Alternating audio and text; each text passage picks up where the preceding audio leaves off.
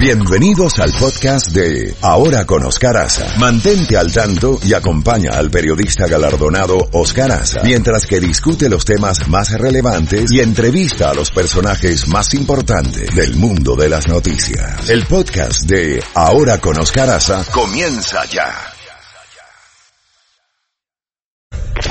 Levántate en la mañana con más música. Más noticias y la credibilidad de Oscar Aza. Oscar Aza. En la Z mañana.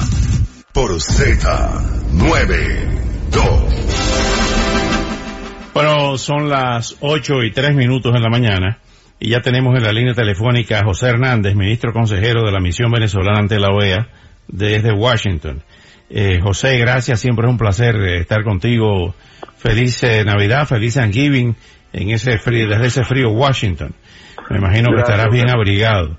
Pero entre las noticias importantes está lo que ha ocurrido ayer con el TIAR, las resoluciones tomadas, también este tema es denunciado por Humberto Calderón Berti, eh, así como otros eh, miembros de la, mm, del gobierno de Guaidó y de la oposición, que eh, pues tienen diferentes puntos de vista. Vamos a comenzar por el tema del TIAR y lo que esto significa, las sanciones a una serie de personeros del gobierno de Nicolás Maduro. estás en el aire adelante, José. Sí, sí, sí, sí. Mira, el, el, el Tratado Interamericano de Asistencia Recíproca de, de Río, que se conoce también como el Tratado de Río, tiene una serie de implicaciones. En este caso, eh, es, es la primera oportunidad en que el tratado se sigue aplicando. El tratado se llama la, consulta, la consulta de cancilleres, se hace el trabajo de los cancilleres y la gente se retira o no se retira y se acabó la, la. En este caso, el tratado quedó activo porque la consulta se hizo permanente. En esta oportunidad en Bogotá hubo una lista de sancionados, 29 personas. La lista está en internet, se puede conseguir inclusive vía Twitter por por el, Twitter de la, OEA, de la OEA, de la Organización de Estados Americanos, y ahí hay 29 nombres, entre funcionarios del gobierno, militares y empresarios. Pero además de esa lista, donde actuaron eh, organismos de inteligencia financiera de 16 países, además de esa lista, hay una lista extensa que tiene más o menos 2.000 nombres y que podría estarse consolidando a 700, según dicen las noticias que uno ve en, en, el tiempo de Bogotá y en ese tipo de cosas.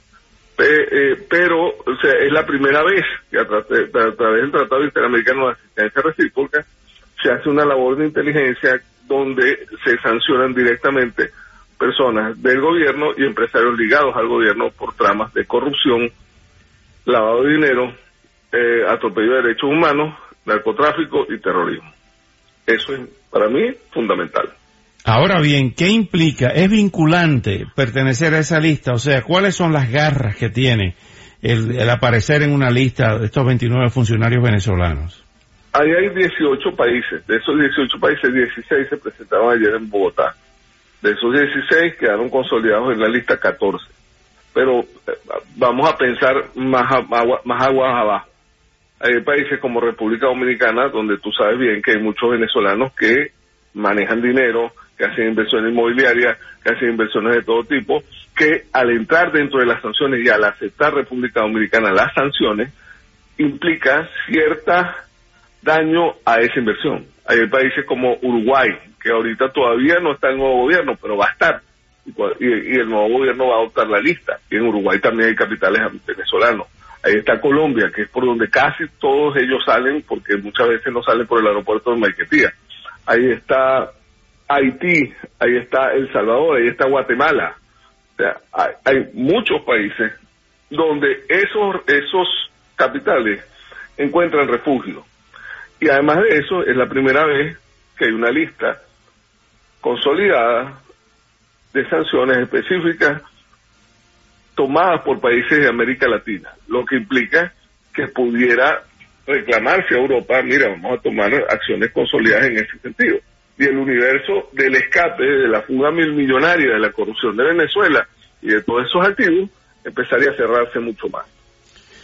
José, ¿qué consecuencias puede tener para el gobierno de Maduro, el gobierno encargado, eh, todo esto que ha revelado Humberto Calderón Berti y las reacciones que ha suscitado y ha sido también como una especie de regalo de Navidad para Maduro y Diosdado? Yo, yo de verdad, y me perdona Oscar, pero yo prefiero no, no, no hablar de este tema porque uh, Humberto um, es un tipo a quien yo aprecio.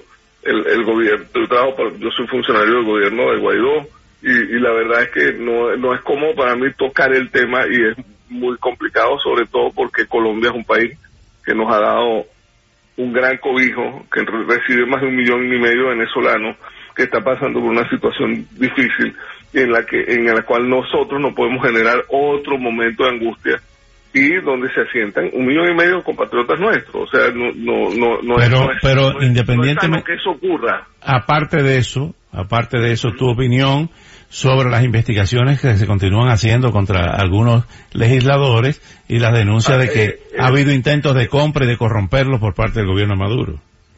Eh, cuando nosotros hablamos de esas cantidades de dinero y hablamos de, de, la situación que vive Venezuela, o sea, en Venezuela, para que la gente, para que, para que todos estemos en contexto, los partidos políticos no tienen acceso a la finanza del Estado y además les prohíben el acceso a las finanzas, cualquier finanza pública.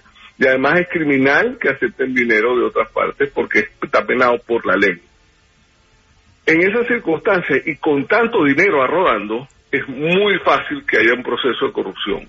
Eh, ¿Por qué? Porque no hay mecanismo de control, porque el Estado no está montado sobre la situación y porque no hay forma de evitar que el dinero de una cosa vaya para lo otro. Le explico. En Colombia, en la década del 70-80, el, el dinero del narcotráfico terminaba haciendo cuestiones políticas. Terminó Pablo Escobar en el Senado. En, en México, hasta que no se controló eso, no pasó. El problema es que el dinero de, corrupción, el dinero negro de ese tipo, si tú no lo controlas, va a inunda todo. La, la, hacer política en Venezuela es un negocio de altísimo riesgo personal, porque entre otras cosas tú no tienes ni la defensa del Estado, ni el control del Estado, ni, ni, ni hay mecanismos para controlar el proceso criminal y la impunidad es total. Entonces es muy difícil en Venezuela que tú controles esa situación porque además hay muchísimo dinero y como dice la, Biblia, en el arca llena está el justo peca, o sea, y, es una tragedia, y es una tragedia que nosotros tenemos que lidiar con eso. Por eso es que nosotros estamos proponiendo la restitucionalización del Estado y todas esas cosas. El subsecretario de Estado ayer en rueda de prensa dijo que los Estados Unidos confían en la Asamblea Nacional, pero que la Asamblea Nacional tiene que hacer sus investigaciones. Y es lo que está ocurriendo. Que eso sea bueno, no, no es bueno, es malo gracias a Dios por lo menos hay una, una capacidad de reacción contra la corrupción.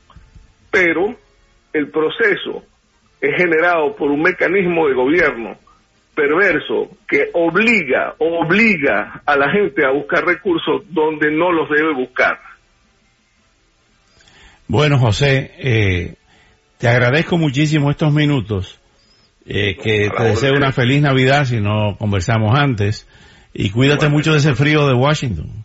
Eh, que no está fácil. Se supone que nieva, esta noche se supone que cae una nevada. Vamos a ver. Y, bueno, choco, choco, te llevaste tu chocolate caliente tu toddy.